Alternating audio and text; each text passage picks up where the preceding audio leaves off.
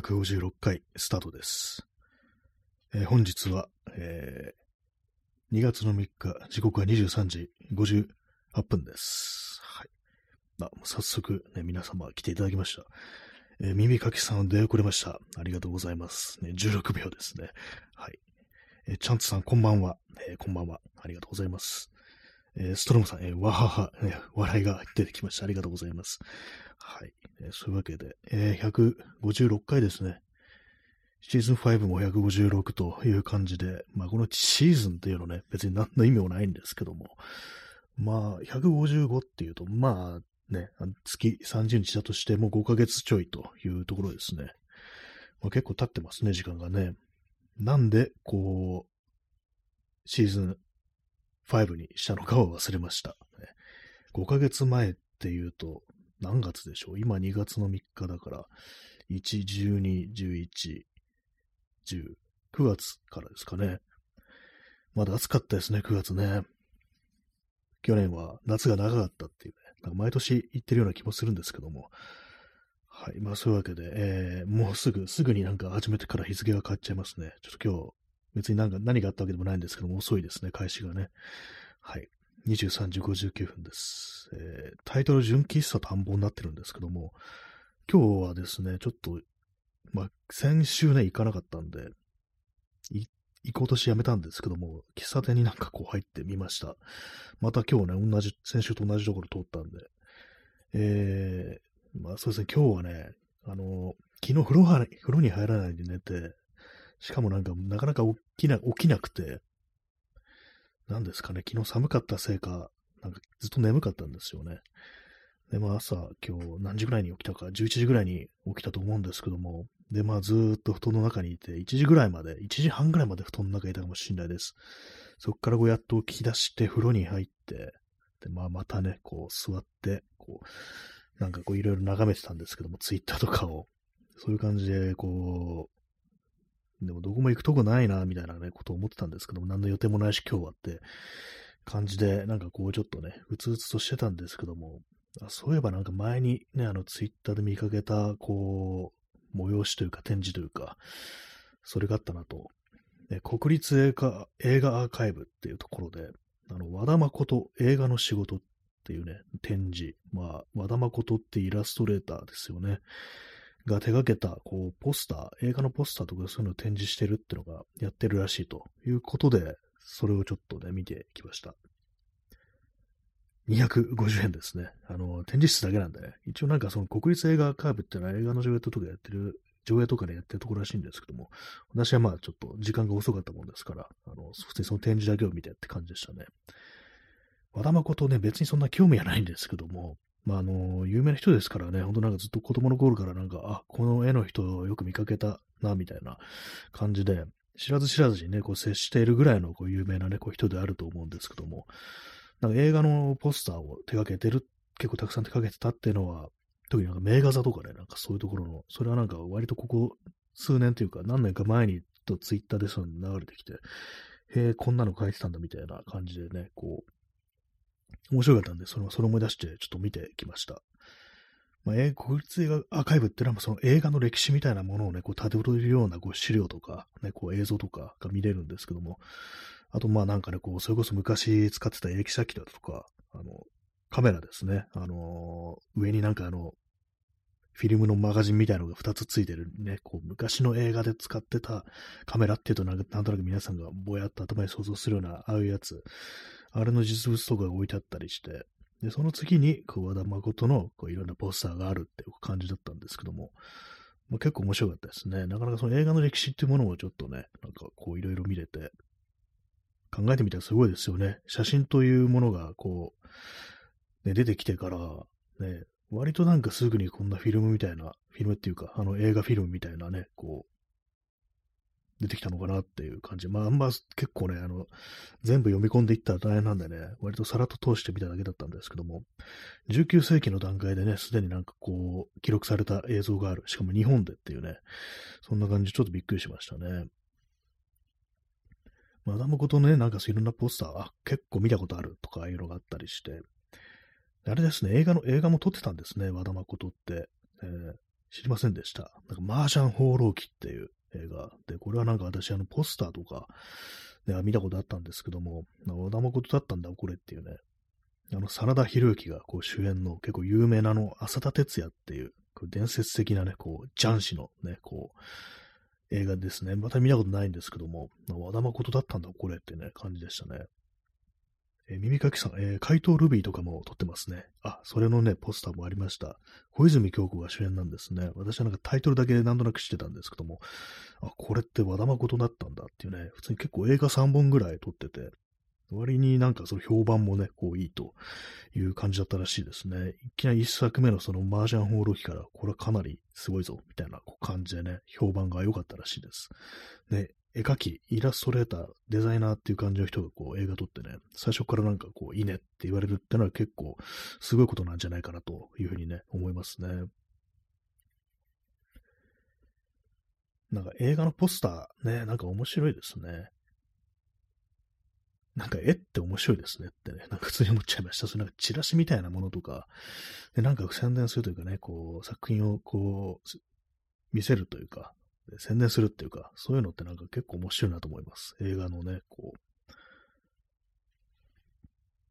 あの、フライヤーとかね、結構ね、眺めてると、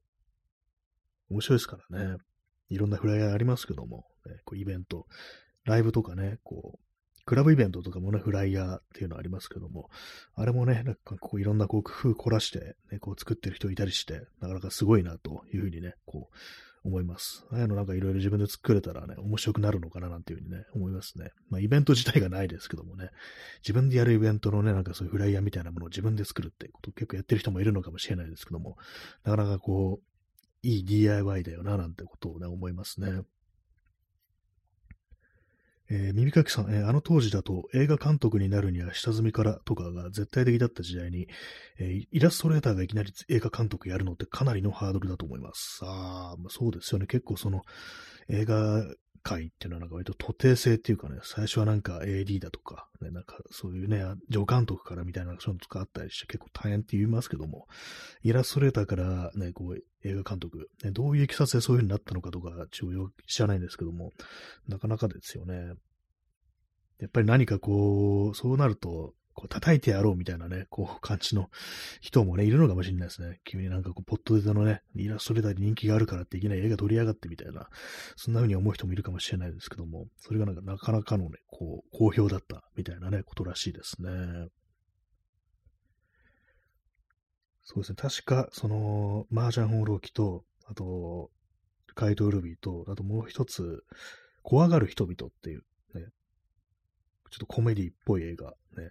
それはなんかそれもなんか知ってましたね。なんかそんなタイトルの映画あったなっていう、日本映画っていう。和田誠だった、和田誠だったんだっていうね、感じでしたけども、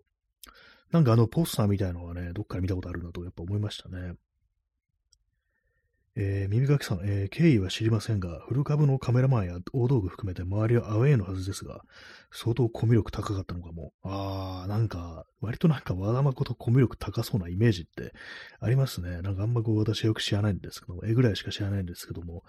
確かに何かこう、そういうのを感じさせるようなところあります。結構ね、なんかこう、味方に、みんな味方にしちゃうみたいなね、そんなところはありそうですよね。フル株のカメラマン。まあなんかな、ああいう世界って結構本当にこうね、入ってきた、こうね、弟子みたいのに暴力振るったりみたいな話がね、まあ、あったりしますからね。え耳かきさん、もしくは相当偉い人がバックについていたとか、うん、それも ちょっとありそうですね。なんかね、まあ、大御所だったんですかね、もう当時からね。和田誠、ね、和田誠、和田誠のお父さんは、何だったかな、なんか絵描きではないですけども、結構有名な人だったとか、なんかちょっと今日行ったその展示書いてあったような気がします。絵ではないんですけども、何かこう別分野のね、なんかこう、割と名のある人だったなんてこう、書いてありましたけども、もしかしたらその偉い人がバックっていう、そういう夢のない話もね、もしかしたらこう、あるかもしれないですね。結局は、みたいなことをね、思っちゃうとね、夢がないですけども、まあ、ね、あの、人徳っていう風に考えるとね、いいですよね。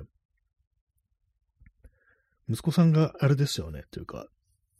和田誠のね、あのー、妻である人、ね、あれですよね、あのー、平野レミですよね。あ、P さん、えー、和田翔。そうですよね。息子さんが和田翔ですよね。あの、トライセラトップスでしたっけ？っていうバンドのね、ボーカルの人、ね、あの人。なんか私ね、なんか、ちょっと前に、ちょっと前とか何年か前にね、和田翔のね、YouTube チャンネルなんか見たんですけども、ちょっと面白かったですね。なんかあのー、古いビルとか、ね、こう、新宿のね、西新宿の高層ビルとかこう見てね、なんか、うわ、なんかこのビルやばいとか言ってね、こう、まあ、なんか言ってる動画だったんですけども、ちょっと面白かったですね。駒沢公園とか行って、まあ、国立オリンピック公、オリンピックね、公園ですから、なんか古いね、建物、建造物があるんですけども、それをなんかこう眺めて、なんか、あだこだ言ってるっていうね、なんかちょっと面白かったですね、あれね。そうですね。あの父親、ね、和田誠の父親も割とそういうこと名のある人でね、こう、まあ、妻であるヒララ・レミもね、こう言わずもがもがなですけども、息子であるね、和田翔も、まあ、それなりにね、こう、やね、長くミュージシャンを続けてるという人ですね。結構あの、有名人とかのね、なんかいろいろこう調べると、あ、こことここで繋がってんだ、みたいなね、あ、この人とこの人って親戚なんだ、みたいな感じで、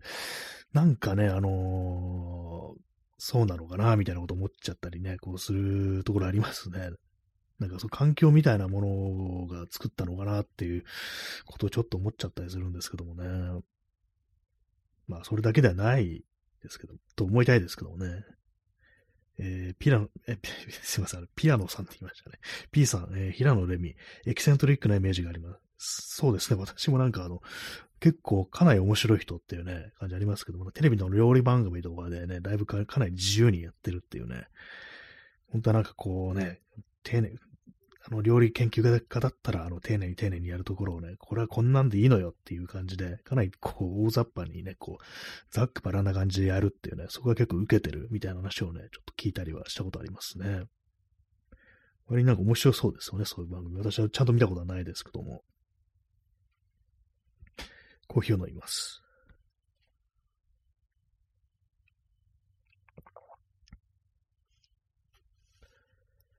はい、えー、0時10分ですね。2月の4日ですね。そう、今日は節分だったんですよね。まあ別に節分らしいことは一切してないです。えー、耳かきさん、えー、同姓同名のメダルミュージックの、えー、評論家がいて、ラジオに出演す出演する、すみません。今日言えてないですね。ラジオに出演するたびにファックスなどのお便りでイラスト大好きですとかが来てて困ってました。あ、あ、右垣さんメタルでしたね。メダルミュージックになってますね。メタルミュージックの評論家。あ和田誠、和田誠の方ですかね。これはね、お父さんの方ですかね。お お父さんって言うとなんかちょっとあの、ややこしくなってきますけども、メタルミュージックの評論家、和田、ま、和田誠、いるんですね。その、まあ、メタルミュージックの評論家の方に、ね、こう、イラスト大好きですというね、あ、耳かきさん、和田誠の方です。あ、そうなんですね。まあ、そのメタルミュージックの評論家である和田誠のラジオにイラスト大好きですとか来てて困ってました。なんかそれ、そういう人聞いた時に思わないんですかね？このなんでメタルの話してんだろう、和田誠ってね、こう、イラストレーターのはずなのにとかなんか思わなかったんですかね？まあ、実は本、ね、本、本物って言ったら変ですね。あの、イラストレーターの方の和田誠も、実はメタルが好きでしたとか、そういうちがついたらね、面白いですけども、まあそんな感じはね、今日は受けなかったですね。たんですね。またそうですね。メタルの評論家の人の和田誠、なんかいたような気もするなっていうね。まあ、あの、私あの、メタル全然こう、知らないもんですからあれですけども、ちょっとあの、気になったんで検索してみます。和田誠メタルでね、検索してみます。顔見たらね、思い出すかもしれないですからね。画像検索したら普通にあの、ね、イラストの方が出てきてしまって、まあ、評論家の人は、こう、あれかもしれないですね。出してないのかもしれないですね、顔をね。あ、でもウィキペディアありますね。和田誠。ね。日本のヘビーメタル評論家、ラジオパーソナリティっていうね、ことでね。えー、耳かきさん、えー、FM でやっていたハードロック、メタルミュージック評論家人気投票で、その勘違いのせいで、和田誠が、和田誠がトップを取ってしまいましたあ。イラストレーターの方の和田誠がトップを取るって、かなり面白いですね、これね。まさかのってね、こう感じですよね。まあ、結構和田なんとかっていう人ね、まず名前多いですからね。あ今、公式のね、あのー、メタルの方のね、こう、人の方のブログ見てみたら顔写真っぽいのがありますね。顔はね、ちょっとね、あの、存じ上げてない感じですね。メガネかけて、あの、長髪でね、っていう人ですね。ちょっとオジー・オズボーンっぽい、こう、風貌のね、方ですね。こうメタルの評論家のね、方は。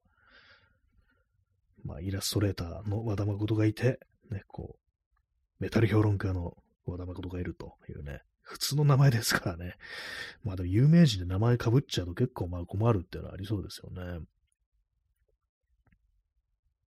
えー、耳かきさん、えー、ジャーマンメタルの専門家ですね。あの、かなり専門的な感じしますね。ジャーマンってこうつけるとね。まあ、メタル界のこと私よく知らないですけども、ね、まあいろんな組で。まあメタルって言うとなんか私北欧とかなんかそういうのをね、こう思うんですけども、ね、まあドイツもなかなかのこうメタル国家なんでしょうが、メタル国家ってなんだって感じですけどもね。コーヒー飲みます。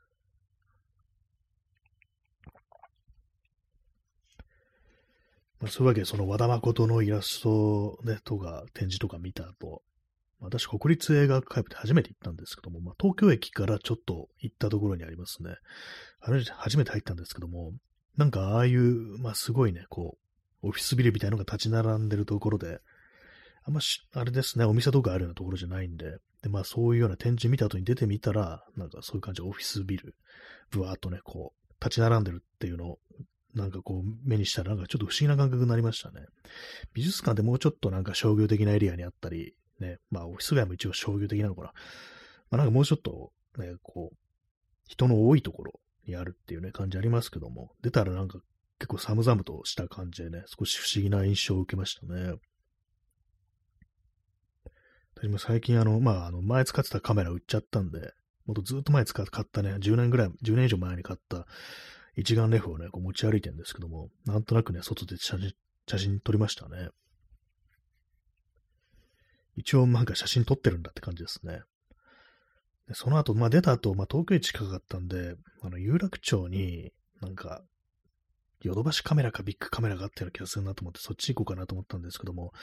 いや、この場所ならあれだろうっていうね、秋葉のヨドバシに行くぞっていう気持ちになって、そっちのに行きました。ちょっとね、距離あるんですけども、まあ、あの、ちょっとまたカメラ眺めるか、みたいな感じでこう行っ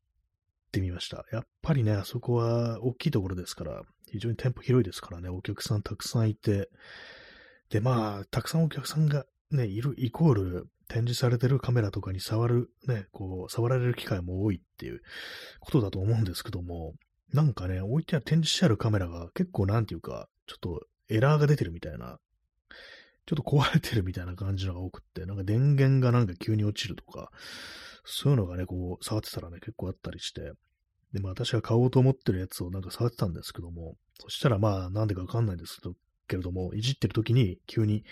電源が落ちて、しばらくすると復帰するみたいな、こう感じになってて、うん、これ買って大丈夫かなって思いましたね。多分あそこはなんか非常にまあ過酷な条件っていうかね、触る人が多いでしょうから、ね、こう、だいぶ傷んでるっていうね、そういう可能性ありそうなんですけども、そう考えてみると、あのね、秋葉のヨドバシに置いてあってもまだあの、ちゃんと正常に動作してるってことは、かなり耐久力あるんじゃないか、みたいな、そういう仮説をこう立てたんですけども、まあ実際どうなのかわからないですね。私私がね、ちょっと買いいな、買おうかなと思ってたやつが、なんかそういう感じでエラー入ってたんで、うん、やめた方がいいのかなって正直ね、思いましたね。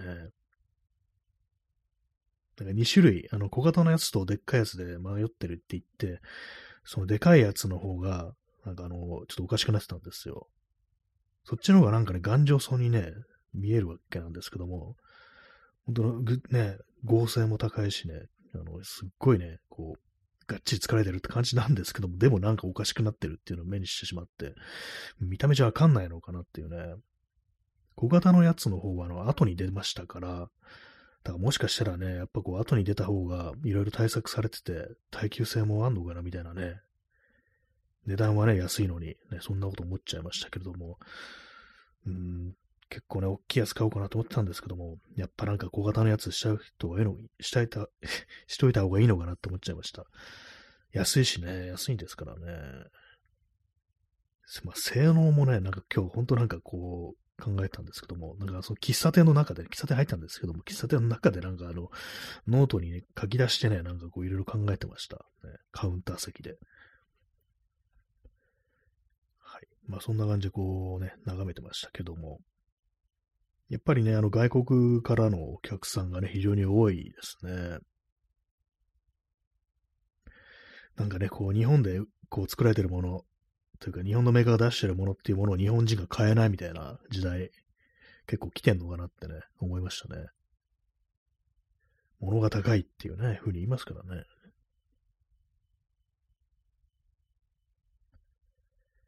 はい、0時18分です。結構ね、1時間半ぐらいでも見てましたね。なんかね、だいぶ迷惑な客ですけども。まあ、お客さんが多いからね、あの、特に声かけられることもなく、ほっといてくれるんですよ。まあでも声かけられたらね、なんかこう、ちょっとね、あの、これ、すごいエラー入ってるんですけども、大丈夫ですか？みたいなこと聞こうと思ったんですけども、まあ特に声かけられなかったんで、何も言いませんでした。P さん、えー、当たり、ありがとうございます。あの、スロットね、あの、マシンの、ね、ギフトいただきましてありがとうございます。当たりですね。当たるのっていいですよね。あの、まあ、食中毒とかじゃなければ、ね、基本的に当たるのはいいですよね。ありがとうございます。ね、きっとね、あの、今年あの、幸が P さんには多いと思いますよ。私にもね、これを聞いてる皆さんにもというね、そういう感じでございます。ありがとうございます。はい。で、まあ、そんな感じで、まあ、秋葉原からね、こう、ぶらっとこう、こう歩いてね、歩いてじゃない、あの、自転車がだったんですけども、なんかちょっと自転車から降りてね、ぶらぶら歩いてて、それからあの神田の方とかにね、こう、行って、そしてあの、先週ね、ちょっとなんかあの、喫茶店でも入ってみようかなと思ってたんですけども、入らないやつ、ね、こう、入らなかったやつ、そういう店近くにあったんで、ちょっと行ってみようかなと思ってね、こう、そっちのにね、足を運んだというような感じです。あ、P さん、えー、キングオブトークが1000コインに値上げされていました。すごいですね。一気に10倍ってことですかね。前なんか100コインとかでしたよね。なんかほんと無料でもらえるコインで送れるぐらいのね、こう感じだったのが、1000ってって感じですよね。なんかあんまりこう、ほいほいね、こう、あの、価値を変えると、なんかおかしくなると思うんですけどもね、このラジオトークもね。なんかあの、安定しないですよね。価値がね、急になんかこう、ね、あれになっちゃいますからね。あんまなんかこう考えないでこう運営してんのかなみたいなね、ことをちょっと思っちゃったりしますね。行き当たりばったりなのかなみたいなね。まあギフトのこととかね、そんな気にするあれもないのかもしれないですけどもね、自由にやってればいいっていう、そういうとこかもしれないですね。えー、ストロムさん、えー、今来ましたスタンプはどこへ行った？あ、ないんですね。今来ましたってね、ありましたよね。なんか結構スタンプの入れ替わりが激しいですよね。なんかあのね、変なよくわかんない、意味のわからないスタンプとかね、結構出た、出ていったりね、こう、消えてったりなんてありますけども、ね、普通になんか使いますよね、今来ましたっていうのはね。あれもどっか行っちゃうんですね。なんか かなりこう行き当たりばったりな感じがありますね。え耳かきさん、え一時期は延長チケットを湯水のことく配ってたのに、そうでしたね。あの頃、本当になんか300枚ぐらいありましたからね。今じゃゼロっていうね感じですからね。価値がすごい下がってたのがね、まあ、こういうの瞑想してるっていう風にね、こういうのかもしれないですけども、ね、私あんま他の人の放送聞かないもんですから、そのギフト会っていうものがね、こう、どうなってるのかよくわかんないんですけども、えー、結構なあの影響をね、こう及ぼしてるんでしょうかね。ストノーさん、えー、昔スタンプがいてってね、これはですね、松田優作の探偵物語のね、こう、最終回でですね、のセリフですね。昔仲間がいて、みんな殺されて、昔女がいて、そいつも殺されて、それでもう仲間は作るまいと思いっていうね、なんかそういうなんか、こういうシーンがあるんですよ。ね、こう周りで仲間がどんどん殺されていってね、そのショックを受けて、こう、憔悴したね、こう、主人公のね、こう、工藤俊作が、こう、事務所でね、こう、死んだ仲間たちがいるんですよ、そこにね、こう、そこでこう一人ね、こう、つぶやくっていうね、そういうシーンがありましたね。昔スタンプがいて、いましたね。昔スタンプがいて、今はいないという感じですけども、ね。結構ありますよね。なんか、昔あれあったのにそういえばないみたいなね、ことがね、いろんなとこありますけども。特にインターネット、ね、ほんとそういうことがっかりですよね。えー、ピザ、えー、ピザ、ありがとうございます。すごいストレートな、ストレートなね、あのギフトですね。ありがとうございます。ピザ、いいですね。スタンダードのやつ、ね、こう、いろいろトッピングがこう乗ってますけども、ね、輪切りのピーマンが乗ってますね。ありがとうございます。はい。ね、まあ、そういう感じで、こう、神田の方、神田というか、正確には神保町ですね。神保町の方の、なんかギャラリー兼カフェみたいな、カフェじゃない、あれ、喫茶店ってとこがあって、それね、まあ、先週行こうと思ったんですけども、なんとなくちょっとね、あの乗り気じゃなくて行かなくて、じゃあ今日行くかっていう感じで、まあ、雑居ビルのね、2階にあるんですけども、上がってったらね、なんかあの、展示替えってことでね、こう、休み、休みでした。ね。まあ、ギャラリー券ってことで、まあ、中の展示ですね。それを変えるってことで、まあ、今日は、休みじゃなくて、あの、あれなんか6時で終わりっていうね、本来11時までやったらしいんですけども、遅くまでね。それがなんかね、やってなかったんですよね。まあ、チャンツさん延長してありがとうございます。じゃあ、あの、延長、延長というか、まあ、2部制ということで、あの、30分がやってきましたら、またすぐに2部始めたいと思います。ありがとうございます。なんかこの延長しての字のデザインがなんか少し変わったような気がするんですけども、気のせいですかね。なんか前見たのとちょっと違うような、ね、気のせいかもしれないですね。はい。ねまあ、そういう感じで、こう、なんていう店だったかちょっと忘れちゃったんですけど、青い看板のお店、喫茶店行って、ね、まあ、ちょっと調べますかね。まあ、行ってないのにね、なんかこう、話に出すっていうのもあれですけども、ちょっと今 Google マップを見て、まあ、神保町も喫茶店が多いんですかね、よくわかんないですけども。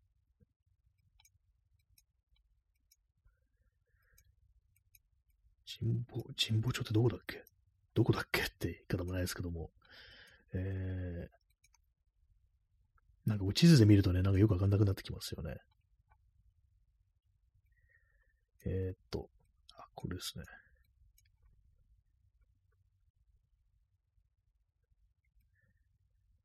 青いね、青い看板のお店なんですよ。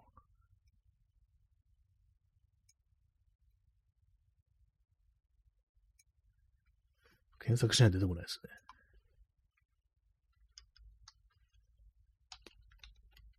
喫茶店で検索すると出てきます。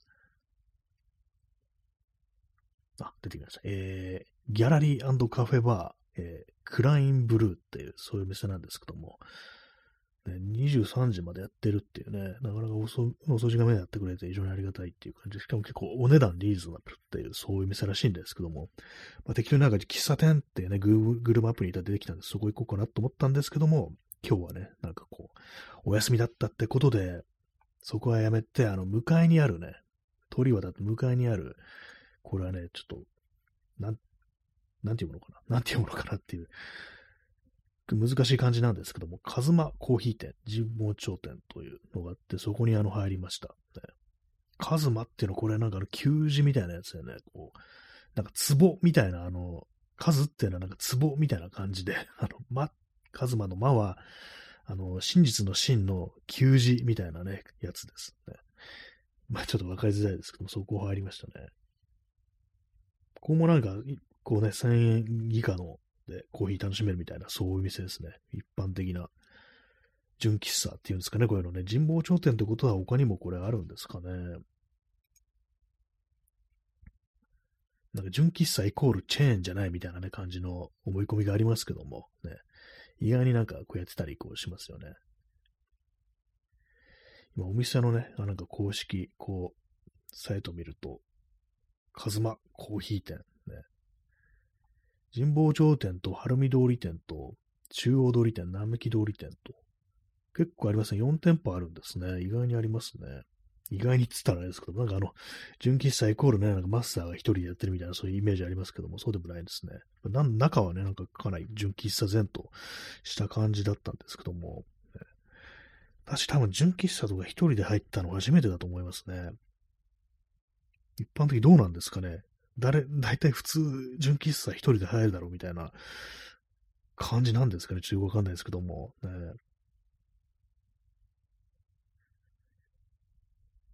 まあ、先月、先月じゃない、先週もね、なんかね、こうやってどっちか、入るんだったらどっちかだろうな、みたいな感じで、こう、目星つけてたんですけども、で、まあ今日は一つの方が、こう、お休みだった、ね、閉店してたんで、こっちにしました。なんかあれですね、30分、もうすぐ30分だからって思うと、なんかあの、ね、どこまでこう、喋ればいいのか、なんか変なところで切れることになっちゃうとあれだなっていうふうに思って、なんかすごいね、お呼び越しになっちゃいますね、喋るのがね。あとね、15秒でね、こう、あれですけども、第1部間ですけども、とりあえずまたあのね、すぐに第2部始めたいと思いますので、ね、チャンネルはそのままで、ね、よろしくお願いします。第1部間。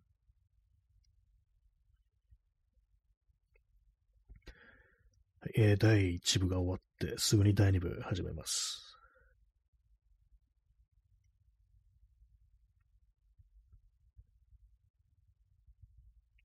第2部。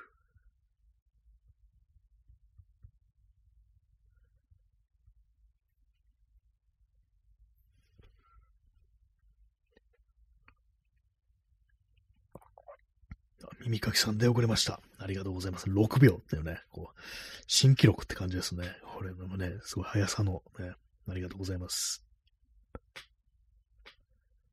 はい、ね、ちょっとあの、椅子の音がなんかバキバキ入ってるかと思うんですけども、ね、えー、チャンツさん、えー、珍しいですよね、新谷さんが飲食店に。そうですね、私、本当に外でね、なんか食べたり飲んだり、特に一人で、ね、人と一緒だったら行くんですけども一人でなんか入るの、ほんとやらないんで、ね、こう、まあ、ツイッターにも書いたんですけども、あの、陽キャすぎてね、あの、一人で行動できないっていうね、こういう感じになってるんで、もう、あまりにも性格が明るすぎて、ね、人と一緒じゃないと、こんな店入らないよっていうね、こう、なんかこう間違ったこう、陽キャ感ですけども、ね、そうなんですよね、こう、すごい、こう、珍しく、まあ、前もからなんかね、ちょっと面白い、面白いお店とかあるな、みたいな感じでね、こう、一応見てたりするんですけど、やっぱなんか一人で入るのがなんかこう、なんかもったいないみたいな感じあって、どうせ座ってるだけでしょ、みたいなね。コーヒーそんなの別に興味ないし、みたいな感じで、なんで、インスタントコーヒーとか今飲んでますからね。なんかどうもね、あの、無駄に思うと仕方ないって言ったら、なんかあの、本当にね、あの、非常になんかこう、おかしいですけども、ね、つまんないんじゃないかなと思って、こう、結局なんかスマホ見てるだけになっちゃうないかなぐらいのね、感じだったんですけども、今日入ってみたらね、やっぱなんかやってみるもんですね。ちょっとなんか感覚、こういうとこなんかこう入ってみるって感覚が分かってきましたね。他にね、いろいろ人が座ってて、まあ、私カウンター席だったんですね、一人だから。ね、他の人はなんかあの座席、ね、テーブル席座ってて、で、私はまあカウンターですから、まあ、背後にね、そういうなんかいろんな人が話してる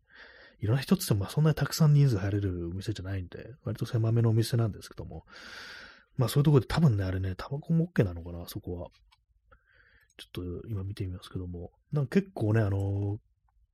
タバコの香りってね、今のね、世の中あんまこう、嗅がないですよね。だからなんかちょっとね、なんか懐かしい感じになって、なんか久々になんかこういう感じのね、あの、匂いを嗅いでるな、みたいなね、やっぱりそうですね、喫煙家ですね、この店ね。タバコ吸ってる人はその時いなかったと思うんですけども、なんかやっぱ匂いがするんでしょうね。まあ、なんか昔なんか飲み屋とか行った時とか、なんか大体こんな感じの匂いがしてたな、くらいのこと思って、まあ、今もあんのかもしれないですけど、今なんか全然こう飲み屋とか行かないですからね。まあ、そういうわけで、なんかちょっと懐かしい感じを覚えつつ、ね、カウンターで普通のブレンドコーヒー、ね、カズマスペシャルみたいなのがあるんですけども、ブレンドっていうのがね、100円ケチって私は普通のブレンドにしたっていうね、うん、なんかどう思われてんだろうってちょっと思っちゃいましたけども。ね、私よく味わかんないし、ね、っていう感じで、あの、100円安いからっていう理由で、一番安いね、なんかあれにしたんですけども、だからビールも置いてあって、ベルギービールっていうメニューで確か750円だったのかな。だからもう最初なんかね、こっちの方がね、こう、酒の方がいいじゃんっていうね、なんか一緒に飲もうと思ったんですけども、いや、自転車だと思ってね、ちょっとさすが危ないからやめとこうっていうね、感じでやめました。普通にコーヒーにしましたね。まあでもやっぱなんか自分で入れるコーヒーとああいうとこのコーヒーって、まあ違いますよね。やっぱお店のコーヒーだなっていうのはあります。で家でなんかね、あの豆ひいたやつを、豆ひいてね、なんかあの袋入ってるやつ、あれをなんかフィルターとか入れ出してみても、全然ああいう香りとかあんましてこないですからね。割と味気ない感じになっちゃうんですけども、まあ、それなりにやっぱ違うんだろうなっていう感じありましたね。やっぱりあのね、スマホは極力見ないようにしようと思って、あの、普通に座ってました。ね、普通に座ってなんか店内とか、あの、カウンターの感じ、木の感じとかなんとなくこう眺めたりしたんですけども、あの、カウンターの上に電球があるんですね。電球があって、そこでまあそれがカウンターを照らしてるんですけども、暖かい感じにね。見てみるとなんか、白熱電球っぽいなっていうのを思って、ね今なんかあんま見ないですよね、白熱電球。まあ、もしかしたら LED だったのかもしれないですけども、電球型のね。でもなんかあの、白熱電球だとしたら結構電気代食うのかな、これってね、ちょっと思いながらなんか見てたんですけども、ねあ、ちゃんとさん、今時 LED じゃないとは。そうなんですよね。なんかあんま LED っぽくなかったんですよね。目に突き刺さるようなこう、感じじゃなかったんで、これなんか、ね、とも電球っぽいなと思って、えー、今普通にあんま売ってないですよ、多分ね、白熱電球ってね。だからまあ、もうなんかね、ストックがあるのかもしれないですけども、で、まあ結構あれ電気代食うのかなみたいな、そんなこと考えたり、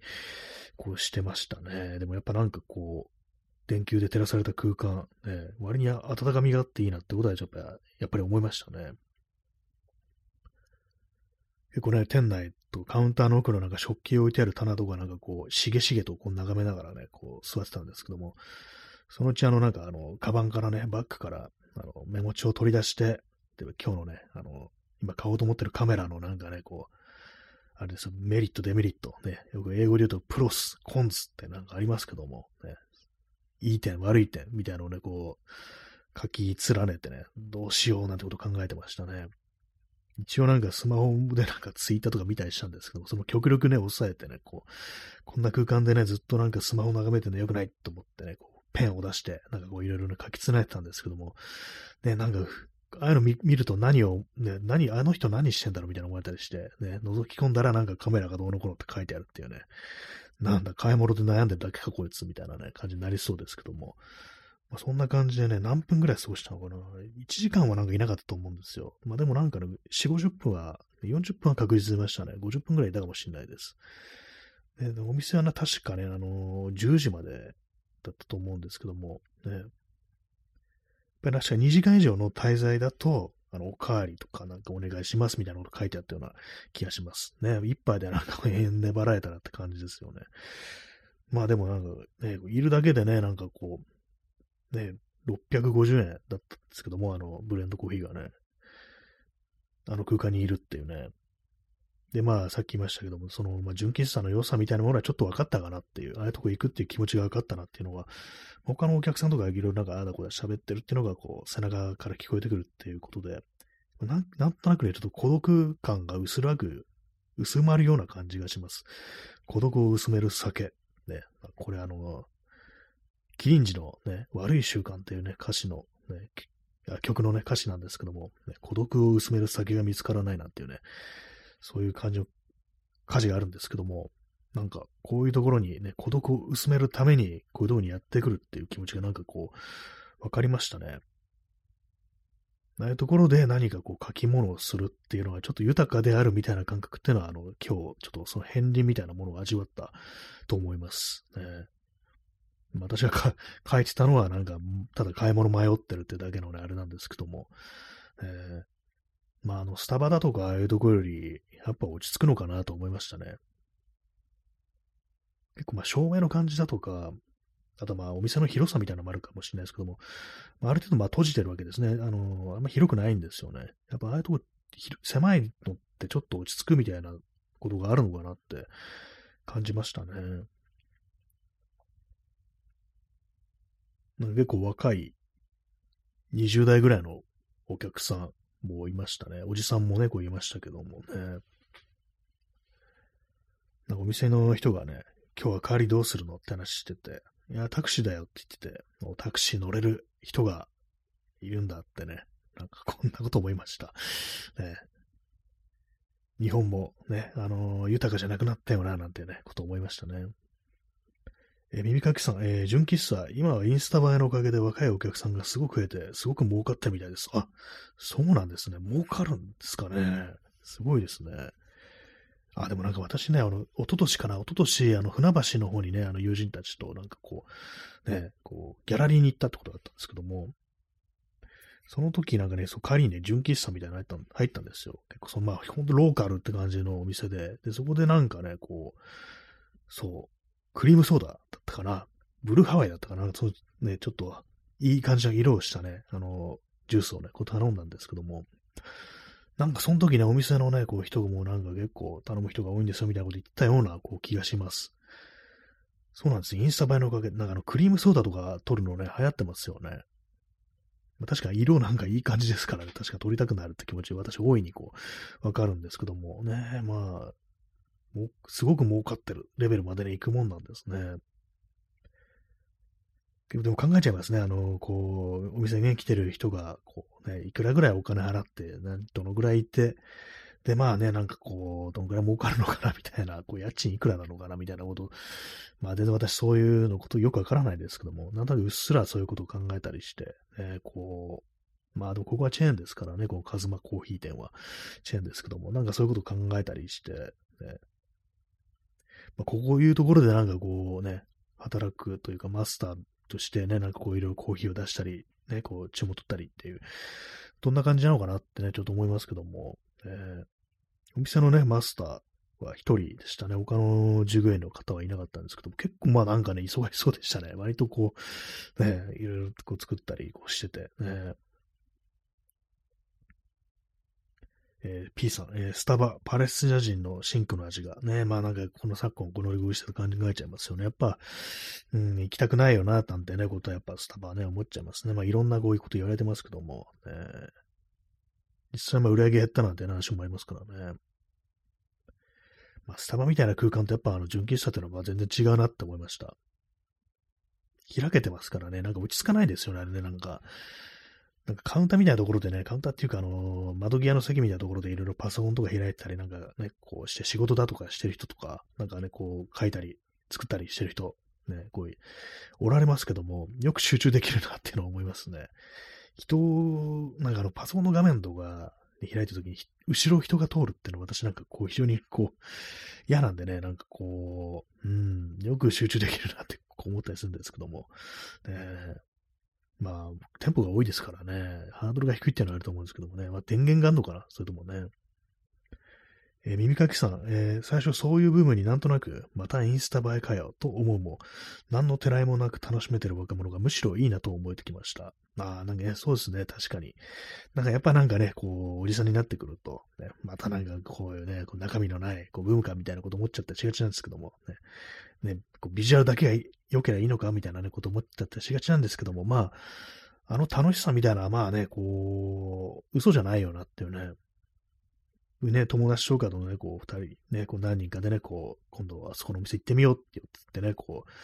てね、なんか写真撮りながらって、まあ、なんか単純にこれ楽しいことなのかなっていうね、こと思いますよね。実際自分もなんかやってみたら、あ、楽しいってなんか思うでしょうね。ほんとね、まあ、写真撮ってなんかインスタ上げるなんてことはあんまやったことないですけども、ね、ただね、こう、ほんと気心の知れたね、こう、友人たちと、ね、そういうお店入るっていうのは、もう何のね、こう、あれもなくね、こう、嫌味もなくね、あいいだ、いいよ、いいことだよねっていうね、こと思いますよね、ほんとね。え P さん、スタバ、甘い飲み物が好きでしたが、ね、そうですね、結構甘い飲み物が、しかも結構量が多いっていうね、もうお値段もちょっとあれですけども、いろんなバニリエーションあったりしてね、ああいうものが好きな人にはね、結構重宝するようなところだったと思うんですけども、ね、こう昨今のご時、ね、こう、情勢だとっていうね、ところですね。えー、P さん、楽しめないこと、完全にその人間の自意識の問題。えー、そうですね、確かにね。これね、私もなんか結構楽しめないところありますから、えー、こう、やっぱなんかこう、心のね、っていうかね、自分の殻をね、破っていく、ね、方がいいんだなとはね、ちょっと思いますね。あんまこう、ひねた感じでね、こう生きててもあんま楽しいことが起きないしっていうね、こう、今更ってありますけども、ね、そうなんですよね。シンプルに楽しんだ方がいいっていう、ね、なぜこのような楽しめない人間になったのかってことはなんかたまにこう考えてしまいますけども、えーまあ、今日は、でも結構ね、純喫茶ね、入るまでね、割とひねった気分で行ったんですよ。なんかあのね、どうせ出してね、あのー、何度も思わないで出てくんだろうな、みたいなね、別に面白くも何ともないだろうな、ぐらいのこと思ったんですけども、でもなんかちょっと分かったなっていうのがありましたね。あの空気を求めるっていうね、人がいるっていうのはね、確かに落ち着くかもしんないっていう。最初ね、ほんと座ってなんかほんと、10分15分はね、なんかすることないんだろうなっていうね、別になんかこう、虚無っぽい気持ちでここ後にするんだろうなと思ったんですけども、なんか座ってるうちに、ね、こう、だんだん何かね、心の奥のその、ね、奥の方に、ポッとね、明かりが灯るみたいな感じのね、ことをなんかしたような、こう、気がしますね、なんかね。え耳かきさん、え男の自意識、大体同世代の同性の視線を意識してしまうことが原因な気がします。ああ、これありますよね、なんかね、あの、本当こう、昔のね、こう、同世代、ね、こう友達とかそういうのを思い浮かべて、それもなんかね、こう、もうちょっと若かった頃のとかね、お前あんなやってんのかよ、みたいなね、え、クリームソーダとかも写真撮ってんのかよ、とか寒いな、みたいなね、感じのね、ことを言い合う、ね、こう、ああいうのをなんか意識して、ね、こう、ちょっと変な方向になっていくっていうね、それありますよね。なんか呪いみたいな感じでそういうね、こう同性の目線みたいなものがこびついてるっていうね、感じありますね。えー、P さん、えー、インスタ映えへの反感、えー、自分のミソリジニや若者へのマウント欲求が強く絡みついていないかは深く検討が必要。そうですね、ほんとなんかこう、インスタ映えへの反感。ね、そう、女が、女子供がやるもんだ、みたいなね、感じのね、それでなんか嫌味言いたくなるっていうね、これ気をつけないとね、ほんとなんかこう、今 分かったようなこと言ってますけども、ちょっとなんか自分が調子悪い時とかね、なんかイライラしてる時とか、そういうの出てきちゃったりしますからね、ほんと気をつけたいんですけども、ね、まあね、楽しいことなんだよなっていうね、楽しいことは一つでも多い方がいいですよね。コーヒーを飲みます。インスタントですけども。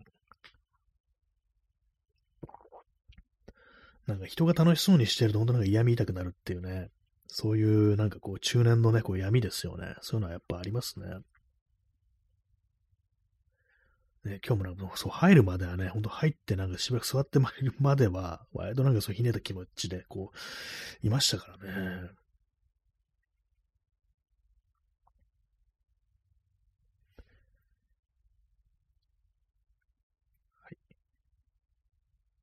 今急にあの Gmail のね、あの通知が来て、ね、あの、私のポッドキャストの、あのなんかあの、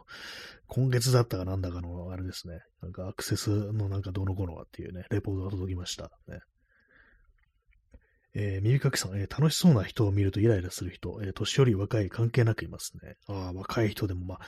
まあそうですね。そう私自身が若かった頃、ね、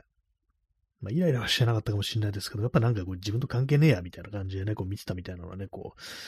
ありますからね。まあでもなんかこう、ね、そういうこと言っても、やっぱり調子悪いとなんかね、そういうのがすごい勘に触って仕方ないみたいなね、こう感じになるっていうのは、まあ、十分ありそうなんでね、気をつけないといけないですね。まあでもなんかこう、一人でね、こう、ブラブラっとこう、徘徊してると、なんかやっぱり孤独感みたいなのはね、やっぱこう、出てきますね。今でなんかそういうこと言うのがね、なんかこう、ダサいと思ってあんま言わなかったんですけども、正直ありますね。私一人で行動することがね、こう、まあ多かったりして、ね、こう、なん、なんのね、こう、目的もなく自転車で外出て、一日ね、こう、ブラブラして写真撮ったりしてなんていうね、感じのことを、この10年ぐらいね、こう、やってますけども、ね、10年以上、15年ぐらいやってる気がしますけども、ね、なんかそういう時にやっぱこう、ね、なんか、なんか自分のこと誰も待ってないな、みたいな気分になるっていうのはね、こう割とありがちなんですよね。今日もなんかちょっとそんなこう気持ちでいましたからね。全然、まあ、あの、あれなんですよ。友達がいないわけでもないし、ね、そういうわけでもないんですけど、なんかこう一人でいるとやっぱなんかそういう、ね、こう精神状態になるんだな、ありありますね。なんでそ、そんな風になったのかななんてね、ことはちょっとなんか今日考えながらね、こう、歩いてました。ね、自転車をね、押しながら歩いてましたね。あの、佐野元春の曲にね、誰かが君のドアを叩いているって曲があるんですけども、ね、まあそのタイトル通りね、誰かが、ね、こう、君のドアを叩いてるっていうね、ことなんですけども、なんかこう気分的にね、なんか誰のね、誰からもノックされてないな、みたいなね、ことを思ってしまいがちなんですよね。実際そうであるかどうかは置いてあって、置いといて、なんかこう、そういう気分になるっていうね、何なんだろう、これはってね、ちょっと思いますね。なんかこう何からも関係がないみたいなね、こう気持ちでいるっていう。そういうものをなんか形成したのは何なのかなってね、ちょっと思ったりするんですよね。どうしてそういうようなことを考えるに、ね、人間になったのかみたいなね。まあみんなそうなのかもしれないですけども、そうとも言えない気がするんですよね。やっぱ何かしらこう、ね、あのー、原因みたいなものとか、まあ、あの、人からそういうふうに扱われたとか、そういうことがあって、何かそういうひねた、こう、心情ってものが、その、人の中に育っていくのかなみたいなことは、こう思ったりするんですけどもね。まあでも基本的になんか誰も待ってないなみたいな気持ちじゃ、だいたい私、こう、生きてますね、普段ね。良くないことではあると思うんですけども、ね。まあ、そういうわけで、今日はなんか一人でね、純喫茶に入ってみると、多分ね、多分ね、これ今回初めてじゃないかなと思います。ね、人とは入りますけども、まあ、ご飯が出るお店とかにはね、まあ、一人で入ったことはありますけども、純喫茶というものは多分ね、一人は初めてじゃないかなって思いますね。まあ、実、ね、一般的なのかどうかわかんないんですけど、どうなんですかね。みんなやっぱり純喫茶一人で入るものなんですかね。あんまわかんないんですけども。ねまあ、お店自体一人で入るってことは私全然こうしないですね。そもそもね。でも考えてみたら、あの、スマホがね、出る前は、普及する前はね、みんなあのね、何してたのかなってたまに思いますね。まあ、携帯、ガラケーはあったからね、ガラケーでなんかネットとか見てたのかなあるいはなんかこう、メールとかね、やってたのかななんて思うんですけども、実際どうなんですかね。あ、耳かきさん、えー、ここから純喫茶巡りが始まる2024。あ、意外になんかハマったりしていろんな店行ってみるみたいなね、結構ありそうな展開っていう。そうですね、ちょっとなんか内装とかなんかそういうの見てるとね、そういう、そういう楽しみはありますね。古めかしい感じの店だと。えー、やっぱりなんかね、こう、なるべくあのスマホは見ないで過ごしたいと思いますね。一人でバーとかね、こう入ったことあるんですけども、純喫茶はね、初めてなんですよね。なんかコーヒーしかないみたいなイメージ。ね、まあ、まあ、メインコーヒーでしょうけども、ねまあ、何かもったいないみたいな風に思っちゃうんでしょうね。まあ、カフェバーとかありますからね、バー営業もやってるし、喫茶店みたいな感じでやってるってお店も結構いろいろあると思うんですけども、今日ね、まあ今日の店もね、ビール置いてありましたからね。あ、耳かきさん、スナックは入ったことありますか？あ、これはないですね。スナックはないですね。どうな、どうなるんですかね、スナック変えるとね。まあ、あれはなんか女の人がこういるですよね、スナックってのは基本的にね。まあ、孤独をこじらせると、スナック入りっていうことがまああるのかもしれないですね。こじらせって言い方、言い方失礼ですね。何かこう人とのね、こう温かい交流を求めるという気持ちからスナックに入るっていうね。スナックってあの、割となんかお客さん同士のね、なんかこういろいろこうね、やりとりがあって、それでなんか友達になるみたいなね、そういうこともありそうですよね。えー、ピースのスパゲッティやカレーあってほしい。あ、なんかいいですね。これね、定番みたいなね。あとピラフとかね、なんかそういうのもなんかあり、あるという感じですよね。昔ながらのっていう感じですね。えー、耳かきさん、えー、スナックでカラオケデビュー。ああ、そう、カラオケもありますよね、ああいうとこ多分ね。ねえ、なんかこう、いろんなね、こう、お店ありますけども、歌も歌える、お酒も飲める、ね、こう、接客もしてくれるっていう、そういうお店、スナック。なんでスナックって言うんですかね、謎ですけども、わかんないですけども、割に面白いね、楽しい世界なのかもしれないですね。まあ私バーとか行ってもなんか間が持たなくってね、もう酒とかほんとなんかこう、マッハで飲み干してしまうみたいな 感じなんでね、あんまこう長居したことないんですけども、えー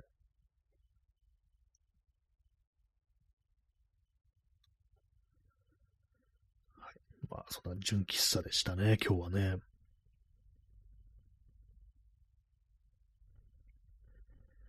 まあ、でも何ですかね、こう、ブラブラ、一人でブラブラするということ。ね、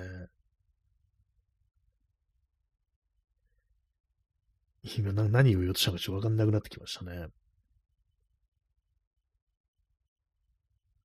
まあね、よね、まあ、そう、私が行ったその純喫茶には、一人で来てるのは私だけだったかなっていう感じでしたね。まあ、ただ、あれでしたね、あの、入り違いに、あの、階段、地下にあるんですけども、階段上がってきた人がいて、あの、結構若いお兄さんが上がってきて、あんま純喫茶って感じじゃない感じのね、なんかこう、男の人がなんか 上がってきて、あなんか意外な感じしたなって、あの人一人でなんかお茶してたのかなって思うとね、ちょっとなんか意外でしたね。えー、チャンツさん、えー、酒マッハで飲み干してしまうの、肌から見ればハードボイルド。あ、そうかもしれないですね。一杯ね、こう、引っ掛けてみたいな感じですよね。グイってやって、また外出ていくみたいな。確かに、あいつ慣れてるな、みたいなね、こう感じの風になりそうですね。私の場合なんか間が持たないからね、こうマッハでこう言ってるんですけども。えー、前になんかこう、まあ、夜ね、こう歩きながら写真撮るっていう合間に酒を飲むっていうね、ことやってみたんですけども、なんか落ち着かなかったですね。あの、新宿でね、新宿の西武新宿って駅があるんですけども、まあ、歌舞伎町の近くなんですね。で、その駅のね、前に、あのパブっぽい感じのね、こう、お店があるんですよ。今もあるんですけども、前なんかこう、ね、歩きながら、ね、あれですよ、森山大道スタイルですよ。森山大道の場合はゴールデン街ですけども、私はその西武新宿の駅前のなんかパブっぽいとこ入ってみてね、黒ビールをいっぱい頼んで、ぐいっと飲み干して、また出ていくっていうことやってみたんですけども、そんなに気分は変わりませんでしたね。あんまなんか、それでなんかこう盛り上がったみたいな感じあんまなかったんですけども、ね、なんか、こう一人で飲んでると酔わないんですよね、本当にね。えー、P さん、江戸川区に大森で有名なタクトという喫茶店があり、興味を持っていますが、なかなかきっかけが、ああ、江戸川区ってのは結構端っこの方ですからね、あんまこう、ね、それ、ね、こう、目当てで訪れるっていうね、こう、感じじゃないとっていうね、なんとなくでは行かないところですよね。きっかけ難しいですね、そういうのね。それこそもうそこにタクトに行くぞっていう気持ちじゃないと、なかなか訪れないようなね、そういう感じですからね。大盛り。ね、結構喫茶店みたいなとこも大盛りで有名って割とあったりしますよね。大盛りのお店は私は行ったことないですね、そういえばね。喫茶店。ね、喫茶店でご飯食べたこと、うん、あんまないですね。高円寺の駅前に、今ないのかもしれないですけども、コーヒー貴族っていうね、お店がこうあって、昔なんかね、友達との二人で、あそこ入って、なんか、高円寺で古着屋巡りをした後に、そこ入って、あれでしたね、こう、ピラフ頼んだ覚えありますね。そうですね。やっぱ昔はなんか割とそう、友達となんか街をブラブラした後、買い物とかね、こうした後、喫茶店で閉めるってことよくやってましたね。あのね、これあの前にあのネットプリントの陣でも書いたことなんですけども、あの吉祥寺にあのラスプールっていう洋食屋さんがあって、割となんか吉祥寺なんかね、友達とブラーっとした後、最終的にそこでね、入って、あの、アイスココア頼んで閉めるみたいなね、そんな一日の締め方をしてた、結構やった時期ありましたね。そう洋食屋さんだけどもご飯は食べないで、あの、あれなんですよ。コーヒーじゃない、あの、ココアをね、頼むっていうね、感じでしたね。アイスココア、それもね、上に生クリームが乗っかってるんですけどもね。昔の話ですね。あの、その時のね、こう、友達も今何してんのかわかんないですけども、全然こう、ね、疎遠になってて、インスタントコーヒーを飲みます。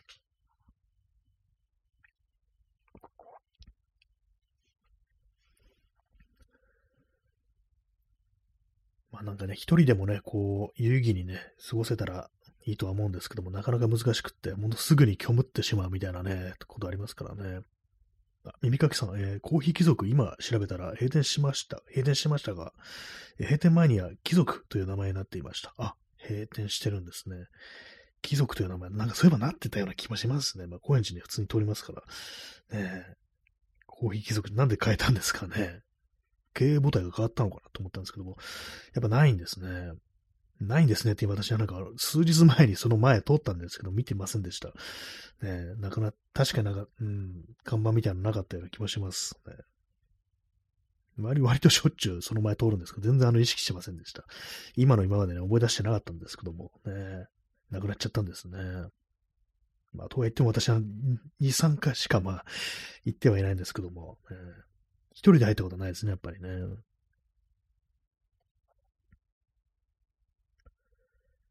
まあ、ちょっとね、なんか気になるお店みたいなこうありますけども、ね、実際入ってみるってなると、やっぱ私一人でね、こう、行動できない、一人でお店入れない人間なもんですから、ちょっとハードル高くなってたんですけども、まあ、今回ね、こう初めて上級者一人っていうのを、まあ、やったもんですから、ちょっとこれからは、あの、入ってみるか、みたいなことがね、こうやりやすくなるかもしれないですね。ただ一点私、あの、荷物が多い人間なんで、バッグがでかい人間なんで、あの、あんま狭いとこだときつくなるっていうね、それありそうですね。今日はあの、割となんかこう、ちっちゃめのね、ちっちゃめっていうか、まあ、それでも大きいんですけども、あの、まあ、メッセンジャーバッグだったんですけども、これがいつも使ってるね、いつもっていうか、あの、私が持ってる一番でかいバッグ、クロームインダストリーズのバランチプロっていうね、あのバッグだったら店入れてないなってね、普通に思いますね。やっぱあの、ああいうお店入るときは、ね、荷物ね、少なくしていくべきだと思いました。ね、今日あのね、あの、カウンターの下に置いたんですけども、ね、なかなかね、置き場所ないみたいなね、ことに十分なり得るんで、本当なんかあの、荷物、自分の持ってる荷物のこと考えないでお店入るのやめた方がいいなってね、今日は思いました。はい。まあ、そういうわけで、なんか今日は純喫茶の話だとか、まあ、基本的に今日やったことですね。そんな話ですね。まあなんか、こう、ね、どうその孤独と渡り合っていくかみたいなものをね、こう考えるような感じになってきましたね。まあ、全然、まあ、あの、人付き合いはあるんですけどもね、それでもやっぱこう、常に行ったわけじゃないですからね。はい。そんな感じで本日もご清聴ありがとうございました。それでは、さよなら。おやすみなさい。